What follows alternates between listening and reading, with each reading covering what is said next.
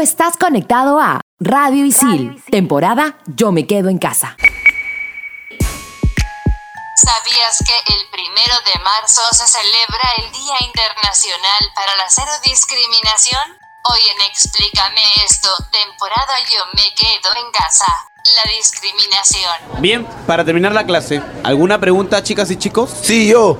¿Es mejor el vacío de la vida o la vida eterna después de la muerte? Ajá. Yo tengo otra. ¿Vivimos en un sistema económico y social de esclavitud moderna? Ok. Si existen las realidades paralelas, ¿cómo sabemos si estamos en la realidad o la paralela? Ya. Mm. Y cuando quieres dejar de pensar en algo, ¿estás pensando en dejar de pensar en algo? ¿Qué? ¿Qué? Bueno, estoy seguro que para todo esto hay una explicación. ¿O no? Aquí empieza Explícame esto por Radio Isil.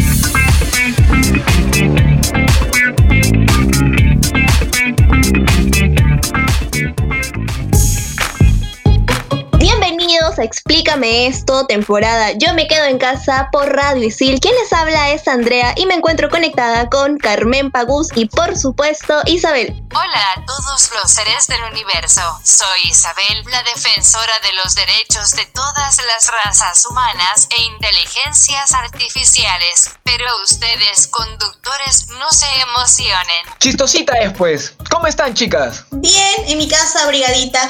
Saludable, saludable, felizmente. A ver, chicos, el tema de hoy es muy, muy bonito y me alegra mucho que lo vayamos a tocar. Vamos a comenzar con la definición de discriminación. Según la RAE hay dos acepciones. En primer lugar tenemos que es seleccionar excluyendo y en segundo dar trato desigual a una persona o colectividad por motivos raciales, religiosos, políticos, condición física o mental, etc. Bueno, ¿qué dicen los derechos humanos? En el artículo 2 de los derechos humanos se encuentra el derecho a ser libre de discriminación. Especifica que toda persona tiene todos los derechos y libertades proclamados en la declaración, sin distinción alguna de raza, color, sexo, idioma, religión, opinión política o de cualquier otra índole, origen nacional o social, posición económica, nacimiento o cualquier otra condición. Esto suena a trabalenguas, pero más adelante le vamos a entender. Existe la discriminación directa, que es cuando se hace diferencia explícita entre grupos de personas.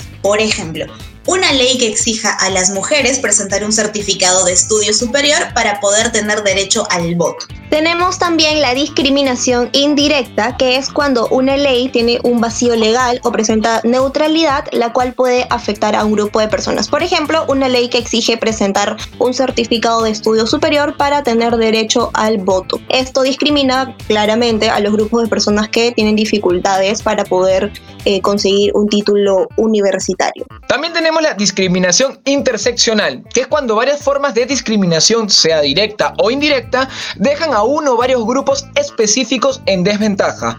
Por ejemplo, cuando a una mujer se le paga menos por ser mujer. Otro ejemplo también sería una persona por pertenecer a un grupo minoritario étnico.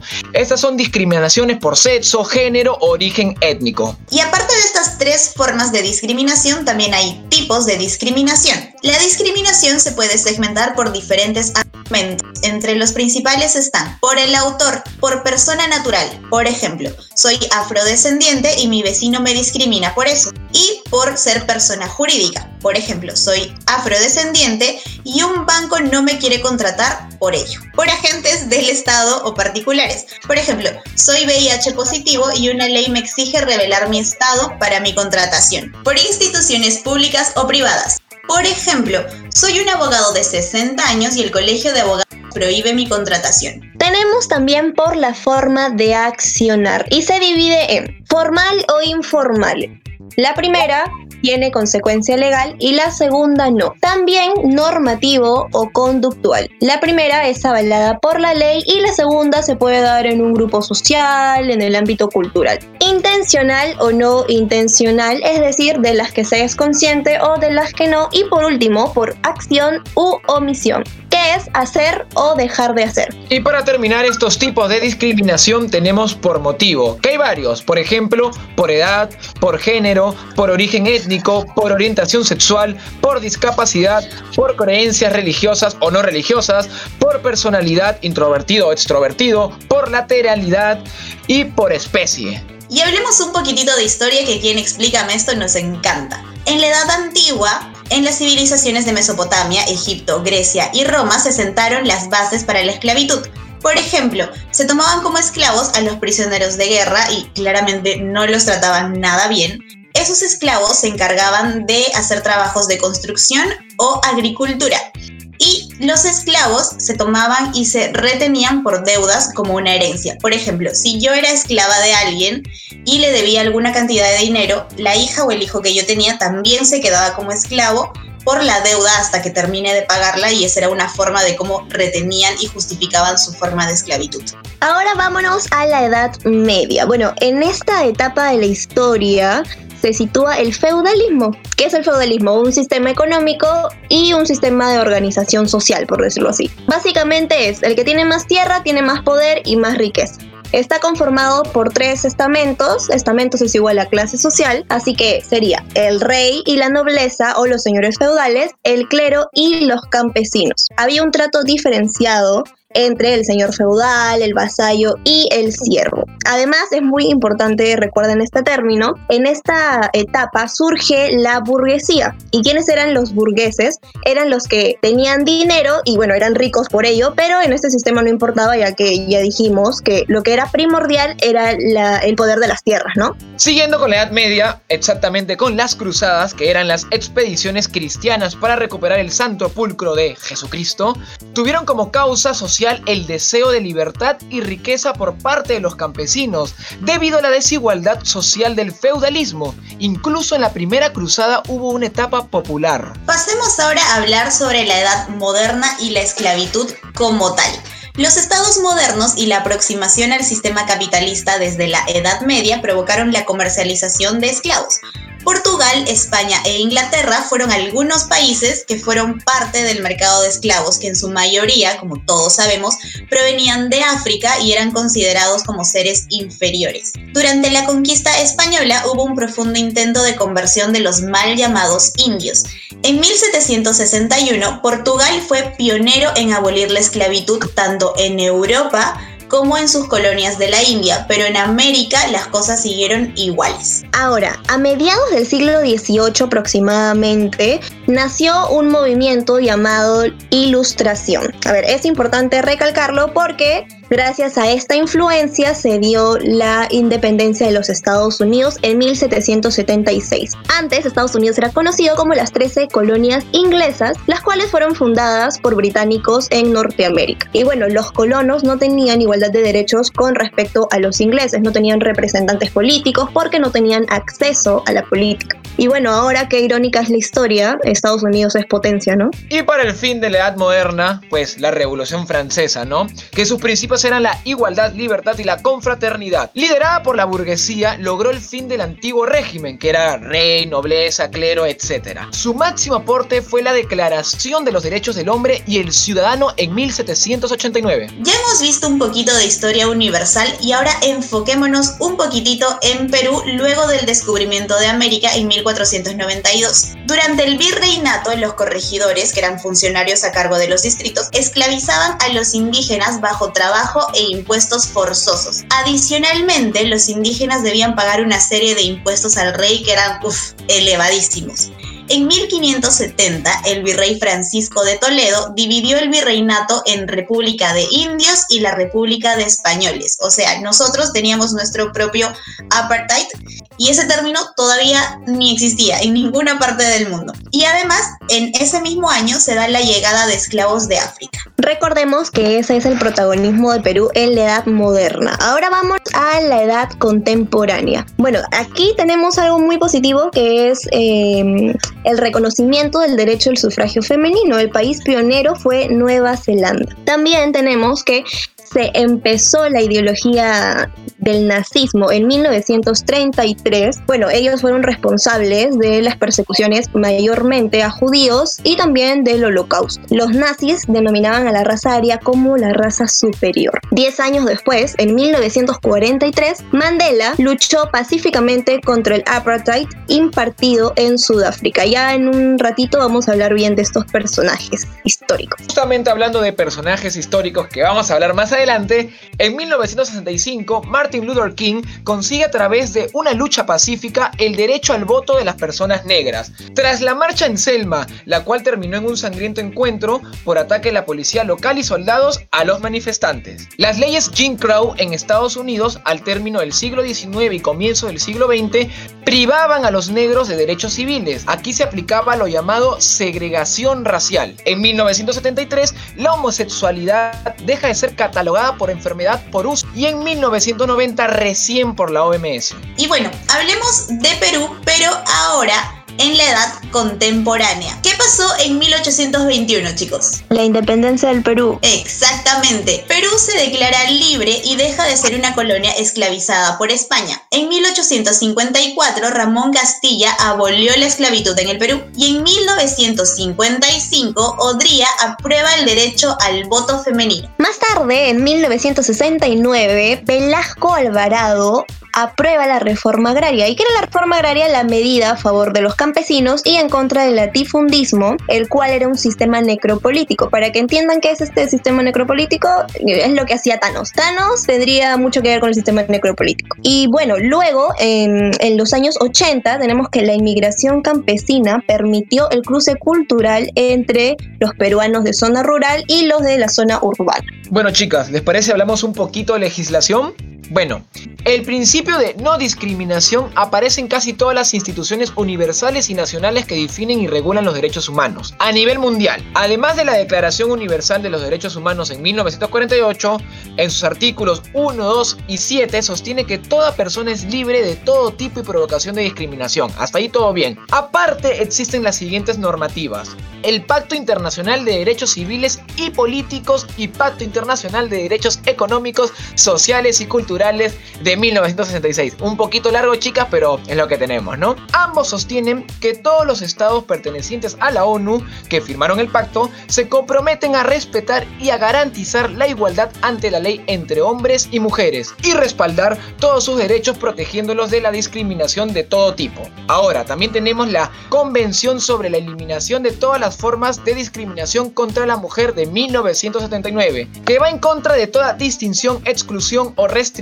basada en el sexo que tenga por objeto o resultado anular el reconocimiento o goce de la mujer independientemente de su estado civil. Ahora hablemos un poquito de la legislación en Perú. A ver, nuestra constitución política en el artículo 2 menciona que la igualdad ante la ley y el no ser discriminado son derechos fundamentales de la persona. Tenemos la ley contra actos de discriminación, que es la número 27270, que por cierto tiene como sanción el servicio a la comunidad y también tenemos la ley número 26772, que básicamente habla de la igualdad laboral y educativa. La sanción aquí es de máximo 3 UIT. Sigamos hablando de legislación peruana. En el principio de adecuación social del decreto legislativo 1044 se sostiene que la publicidad no debe inducir a los destinatarios del mensaje publicitario a cometer un acto de discriminación. En palabras más simples, se tiene que tener cuidado con lo que se muestra y con lo que se dice. La ley número 3079 prohíbe la discriminación remunerativa entre hombres y mujeres, o sea, busca la igualdad. La ley número 29571 del Código de Protección y Defensa del Consumidor en su artículo primero indica que toda persona tiene derecho a un trato justo y equitativo en toda transacción comercial. Con respecto, Carmen Palo, de la discriminación remunerativa, de verdad me parece genial que ahora se esté luchando contra la brecha salarial y el llamado techo de cristal. Pero bueno, continuemos, Gus. ¿Qué nos tienes que decir? Bueno, chicas, ya creo que toca un poco de relajarnos, ¿no? Creo que con tanta legislación, tanto concepto, ya parece un trabalenguas, ¿ya?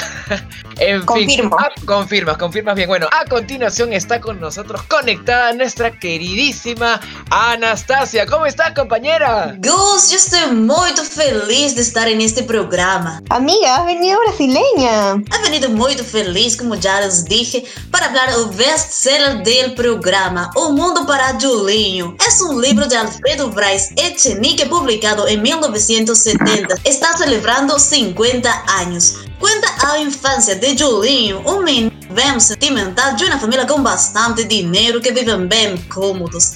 El Julius vive en dos mundos paralelos, el de indiferencia y frialdad de su familia y el afecto y cariño o la servidumbre porque pasan mucho tiempo con él. Para este año 2020 tienen listinha una peliculinha está esperando el momento de ver la luz. Este libro habla de las diferencias sociales que existen aquí en el Perú. En la década de los 2000, Bryce fue acusado de plagio por 16 artículos de 15 autores distintos publicados en medios españoles. Después de ganar el premio Field del 2012, contó que las acusaciones habían sido falsas o que habían devuelto el dinero. Inmediatamente después, indicó y dijo que no había devuelto ni un sol porque el Poder Judicial no les había notificado nada. Este ha sido el bestseller del programa. Muchas gracias Anastasia por esta gran recomendación de esta novela. Bueno, así que ya saben chicos, hay que leerlo. Bueno, nos encontramos en el próximo bloque con más información sobre la discriminación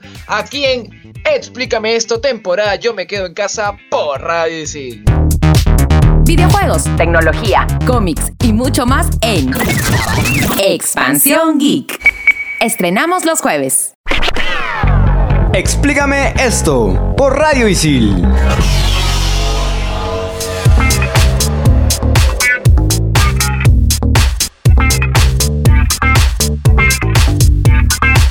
comunidad Isil pregunta quiénes han sido los personajes más importantes en la lucha contra la discriminación. Por favor, conductores, dennos información que nos sirva, no como siempre. Bueno, tenemos a Martin Luther King Jr. y una gran frase de él era, tengo un sueño, un solo sueño, seguir soñando. Soñar con la libertad, soñar con la justicia, soñar con la igualdad y ojalá ya no tuviera necesidad de soñarlas. Él nació en Atlanta en 1929, Estados Unidos, y murió en el mismo país en 1968. Fue un pastor estadounidense que desarrolló su liderazgo en su país alrededor del movimiento por los derechos civiles en Estados Unidos para los afroamericanos. Inspirado en Gandhi, movilizó de manera no violenta a una porción creciente de la comunidad afroamericana, luchando por temas fundamentales como el reconocimiento del derecho al voto y la no discriminación, aspectos que eran negados de forma arbitraria a esta población. En el verano de 1963 culminó una movilización histórica en Washington con aproximadamente 250.000 manifestantes en la marcha por el trabajo y la libertad. Su discurso I Have a Dream, Yo tengo un sueño, pronunciado en este masivo evento, es uno de los más recordados por los estadounidenses. Fue condecorado con el Premio Nobel de la Paz en 1964. Los verdaderos líderes deben estar dispuestos a sacrificarlo todo por la libertad de su pueblo. Qué radical Nelson Mandela. Él fue sudafricano y renunció a su derecho hereditario de ser jefe de una tribu sudafricana para convertirse en abogado. Y tenemos que como político lideró los movimientos contra el apartheid. Además, luego de una larga lucha y haber estado en prisión por 27 años, logró ser presidente en el primer gobierno que ponía fin al régimen racista. Y bueno, durante su mandato se dedicó a desmontar la estructura social y política del apartheid. 1999 cumplió su mandato presidencial y se retiró de la política para dedicarse a diferentes actividades de carácter social y humanitario, además de combatir el fenómeno de la pandemia del SIDA a través de su fundación Nelson Mandela. Él también ganó un premio Nobel de la Paz. Bueno chicos, ya que ustedes han dado dos suculentas frases, yo también les voy a contar una. La lucha indígena debe ser una lucha de todos los pueblos. Esto lo dijo Rigoberta Menchú, que es una guatemalteca y activista cuya lucha por los derechos indígenas le valió el Premio Nobel de la Paz en 1992. Su vida ha estado marcada por la discriminación racial y la represión hacia los campesinos por parte de los terratenientes. Ha recorrido el mundo con su mensaje y consiguió ser escuchada en las Naciones Unidas y hoy en día sigue siendo uno de los personajes que se mantiene en la lucha activa por la igualdad de derechos de las personas indígenas que hablar de peruanos y empezamos con Teresa González de Fanning y una famosa frase de ella era La educación de la mujer es la base sobre la que se alza el edificio social. De ella depende el edificio de la familia, es el laboratorio de hombres, de donde han de salir los ciudadanos que den lustre a la patria o que la hundan en el abismo del retroceso. Ella nació en Ancash el 12 de agosto de 1836 y murió en Lima en 1918. Fue una educadora, escritora y periodista peruana, considerada como la precursora de la educación integral de la mujer con connotación práctica que incluyese su formación laboral, para que así se pudiese lograr su liberación en una época, siglo XIX y principios del siglo XX para ser exactos, en que aún se creía que la formación femenina debía ser orientada exclusivamente para el matrimonio y las tareas conyugales. Fundó el Liceo Fanning en 1881, colegio de mujeres donde puso en práctica su planteamiento educativo. Integró un grupo de notables peruanas del siglo XIX que la historiadora Francesca de Negri consideraba como la primera generación de mujeres ilustradas en el Perú. También tenemos a Nicomedes y Victoria Santa Cruz. Amar nuestra diversidad y dejar atrás el racismo. Es una frase del primero y hoy sé quién soy, Hoy nadie me puede insultar de la gran Victoria Santa Cruz. Ellos son hermanos limeños afrodescendientes que lucharon por reivindicar la cultura afro en el Perú mediante el folclore. En 1968, Victoria funda el Teatro y Danzas Negras del Perú con el que realiza giras en Estados Unidos incluso. En 1970, Victoria es premiada como la mejor folclorista por la Universidad Católica de Chile. En 1971, realizan juntos el primer festival negro en San Vicente de Cañete y en 1974 Nicomedes viaja a África para participar del coloquio Negritud et América Latine. Bueno, ya que hemos estado hablando de personajes, hablemos de uno de los casos más importantes que pasó a nivel mundial, el caso Rosa Parks, que en 1955 fue arrestada, enjuiciada y condenada por no cederle el asiento de bus a una mujer blanca. Esto generó múltiples protestas y sobre todo generó que la comunidad afroamericana se juntara, se uniera y decidiera no subir a los buses. Los grandes dueños de estos buses dijeron, no va a pasar nada, en algún momento van a subir, pero no, ellos se unieron y decidieron movilizarse en carros particulares, se apoyaron entre ellos, algunos caminaban, sacaban bicicleta y generaron un gran cambio. Pero no todo es malo, hablemos un poco de la inclusión y las ODS. Bueno, en primer lugar, ¿qué son las ODS? Son los Objetivos de Desarrollo Sostenible. A ver, en 2015, 193 países fueron convocados por la ONU para crear una hoja de ruta con 17 objetivos en busca del desarrollo igualitario. En un plan de 15 años se enfocaron en 5 puntos. Personas, planeta, prosperidad, paz y alianza. Lo que buscan es el trabajo en conjunto de organizaciones internacionales, sector privado, sociedad civil y gobierno para llegar a cumplir estos 17 objetivos. Y hablemos de campañas que se han hecho aquí en Perú con respecto a las ODS. La primera es Tu causa es mi causa, que se hizo el 2018 por la ONU y la OIM. Lo que buscaba era fomentar la inclusión entre refugiados y migrantes venezolanos con comunidades de acogida en Perú. Gracias a esta campaña, en octubre del 2018, Angelina Jolie fue enviada como representante de la ACNUR para ser testigo de esta campaña y ayudar con su promoción. Otra campaña sería Sácale tarjeta roja al racismo. En el 2008, la Mesa contra el Racismo de la Coordinadora Nacional de Derechos Humanos y la Agremación de Futbolistas Profesionales del Perú fueron los encargados de lanzar esta campaña. Va en contra del racismo en los partidos del fútbol, tanto dentro de la cancha como en las tribunas. Una de sus acciones más importantes fue que en cada inicio de partidos los clubes desfilaban con una banderola con el nombre de la campaña. Por último tenemos también Te reto en tu lengua originaria. Esta es una campaña que se retomó ya que en el 2015 ya había sido promovida. Lo que pasó fue que el año 2019 fue declarado por la UNESCO como el Año Internacional de las Lenguas Indígenas. Entonces, esta campaña consistía en que autoridades, funcionarios, dirigentes y personas notables hagan un saludo en quechua por el Día Internacional de la Lengua Materna. Hay que recalcar que esta campaña fue hecha exclusivamente en Cusco por la Dirección Desconcentrada de Cultura de Cusco. Y vamos a algo súper importante, cifras y estadísticas. En Perú, según Alerta contra el Racismo, plataforma del Ministerio de Cultura, nos dice y tenemos el tipo de discriminación que predomina en Perú es la agresión verbal con un 58.6% y el trato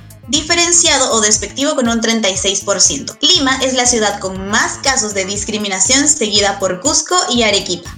En el 2018, el Ministerio de Cultura encargó a Ipsos realizar la primera encuesta sobre diversidad cultural y discriminación. En una muestra de 3.781 personas, 53% de los entrevistados consideraron que los peruanos son racistas o muy racistas. Sin embargo, solo el 8% de los encuestados se reconoció como racista. Además, el 21% indicó que su comunidad es racista o muy racista, mientras que el 17% reconoció que sus amigos y familiares lo son. Con respecto al género, según el INEI, e en el 2015 hizo una encuesta en la que afirman que las mujeres representan solo el 33% del personal ocupado en las empresas peruanas. Además, se observa que la participación de las mujeres peruanas en puestos de liderazgo como ejecutivas y propietarias es muy reducida. También tenemos que la brecha de ingresos no ha tenido mayores variaciones en los últimos 10 años y bueno, el sexo femenino gana 30%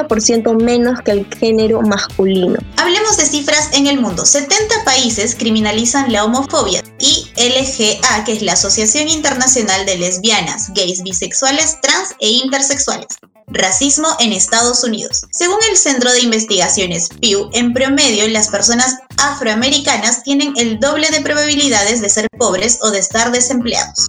El 24% de los muertos a manos de la policía son afroamericanos, aunque el grupo solo constituye 13% del total de la población del país, de acuerdo a la ONG Mapping Police Violence. Aunque son más las personas caucásicas las que anualmente mueren a tiros por la policía, las personas afroamericanas tienen más del doble de probabilidades a ser acribilladas. Con respecto al género, a nivel mundial, aún hay una brecha de género promedio de 32% que se estima va a tomar 108 años en cerrarse según el Global Gender Gap Report del Foro Económico Mundial. Esto fue en el 2018. Bueno, esto se expresa, por ejemplo, en la baja participación de las mujeres en los cargos directivos y de toma de decisiones. En Perú, tan solo el 15% de 600.000 personas con discapacidad cuentan con empleo producto de la discriminación. Esta cifra se debe a varios factores, entre ellos que la población no está preparada para atención de este sector como para su educación. Esto fue señalado por el especialista Tulio Obregón para RPP Noticias. Y para terminar con las cifras, el 80% de la población mundial sufre de discriminación religiosa, declaró el especial de la Unión Europea para la Libertad Religiosa. Y a continuación, Isabelita nos quiere decir algo. Para la anécdota del programa tenemos a la más manchadita de Cusco, Carmen Pita, más peruana que la papita. Qué buena métrica.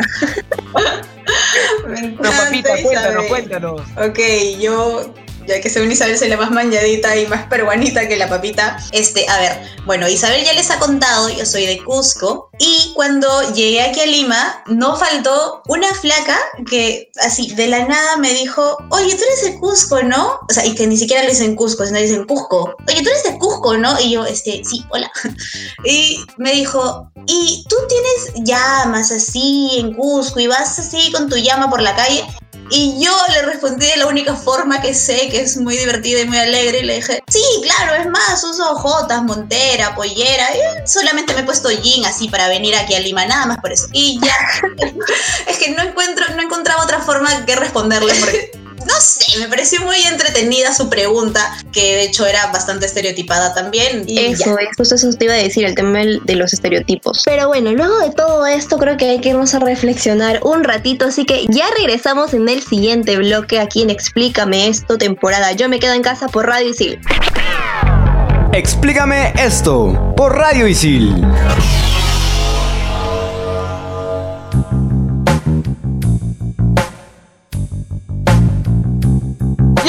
Vuelta aquí en Explícame esto, temporada Yo me quedo en casa por Radio Isil. Y en este último y muy querido bloque, pues, ¿qué nos espera? Nuestro muy esperado Top 5 con nuestra Carmen Pita, modo obviamente Top 5. Y además más peruana que la papita, por favor, nunca olviden Isabel con esa frase, Isabel 2020. El top 5 de la semana son efectos secundarios millennials de la discriminación. ¿Listos? Top 5. Top 5. Top 5. Top 5. La comida. ¿A quién no le gusta comerse una rica hamburguesita, un suculento pollito frito bien crocante, una salchipapa? Entonces estás en una cita y dices en voz alta, así como, ¿quién no quiere la cosa? Uy, qué hambre, quisiera una hamburguesa, ay, qué rico, qué antojo. Entonces el galán del momento te dice, claro, vamos a comer, yo te invito. ¿Y qué es lo primero que se te viene a la cabeza? Ajá, seguro vamos a ir a un restaurante súper genial.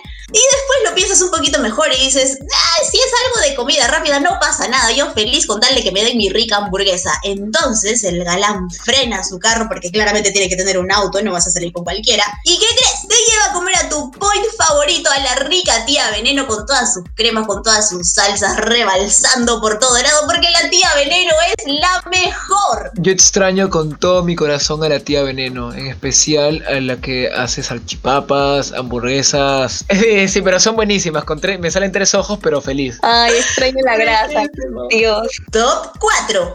Tu pareja. Todos hemos pasado por ese incómodo momento en el que empiezas a salir con alguien, son alguito más que a mí, y tu círculo social te empieza a preguntar, este, China, ¿cuándo la vamos a conocer? ¿Y dónde vive? Y pregunta clave. ¿Cómo es? Tú te pones de todos los colores habidos y por haber, porque ¿cómo se lo describes a tus amigas las criticonas? A ver, mire cómo así es um, un metro, es, es un poquito más alto, es como de mi tamaño, tiene un cuerpo así como agarradito, pero flaco, pero eh, tiene, tiene dos ojos también, dos ojos, una vista excelentísima, 20 sobre 20, una nariz con un gran olfato, un buen gusto, por lo menos yo le gusto, por ejemplo, un gran gusto tiene. Yo de verdad, chicos, no entiendo por qué nos da pena decir que nuestro chico es normal, como cualquier otro hijo de Dios que va por la vida. ¿Qué nos pasa? ¿Por qué no podemos describirlo tal cual con las palabras que son? Oye, yo no entiendo, esto es muy cierto. A todas mis amigas siempre que he salido con alguien, ¿cómo es? A ver, manda foto, pasa su Insta. Es más, no voy a nombrar, pero acá a un productor cuando le he contado de algún pata con el que salió, es como que, pásame su Instagram. No, amigos, por favor, ¿por qué son así? Lo único que importa es que le digan a sus Es churro y tiene un gran corazón. Ya está, se acabó, listo. Pasemos, pasemos al siguiente. al siguiente. no churro, pues, por favor, no, me indignan.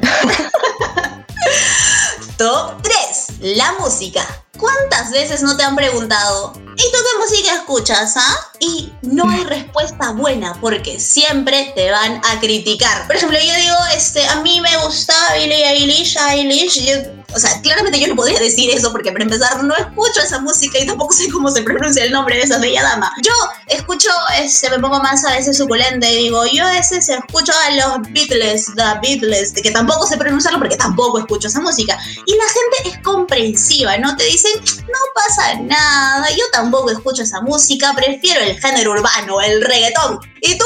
Sí, sí, sí, sí, sí, sí, sí. A mí también me encanta, uh, bastante, escucho eso, al morenito ese, ¿cómo se llama? El, el morenito, pues el, el negrito de ojos claros, claro, al J Balvin, al... No es mentira. Tú escuchas Néctar David Orozco, el bomboncito de la cumbia, tu rica armonía 10, papá chacalón, y me vienes acá con Tabani, no te pases, por favor. Rica cumbia, ¿a quién? Explícame esto. Oye, no, sí, hay muchos acomplejados con el tema de la música, que se escucha reggaetón, que se escucha trap, que tú dices, escucha buena música y lo relacionan con rock, y es como que no, amigos, estamos siglo XXI, por favor, ya Bueno, ubíquense. yo en mi defensa yo escucho de todo, en verdad. Me gusta desde música clásica hasta mi perreo rompepiso de planetas. Como debe ser. ¿no? Como debe ser, así es. Desde Beethoven hasta Bad Bunny, claro que sí. La mejor combinación. Espero un mix, espero un mix. Top 2. El celular. Nada nos entusiasma más que presumir nuestras cosas nuevas. Mira, me compré un celular con alta definición y le tomas una foto, haces zoom y ves el centro del sol. Pero, ¿cuánto te costó? ¿En cuánto tiempo lo estás pagando? Casi, casi has vendido tu alma por ese teléfono. ¿Todo para qué? Para que la gracia te dure una semana y te lo roben y estés con tu chachito. ¿Saben qué cosa significa chachu? No. No, ok, ya ven que es porque tampoco me entienden del todo. Esa es una palabra en quechua, significa viejo o pobre. Entonces, tú vas ahí con tu celular viejito de teclitas apretando seis veces el 6 para... No, ¿cuántas son? Tres veces el 6 para que te salga la G o ni siquiera sé qué letra te sale. Y te escondes de todos lados y te la pasas jugando todo el día Snake con lo bonito que es jugar al Snake, chicos. Oh, ese era mi juego favorito, pero me siguiente top, por favor. Top 1. El campo.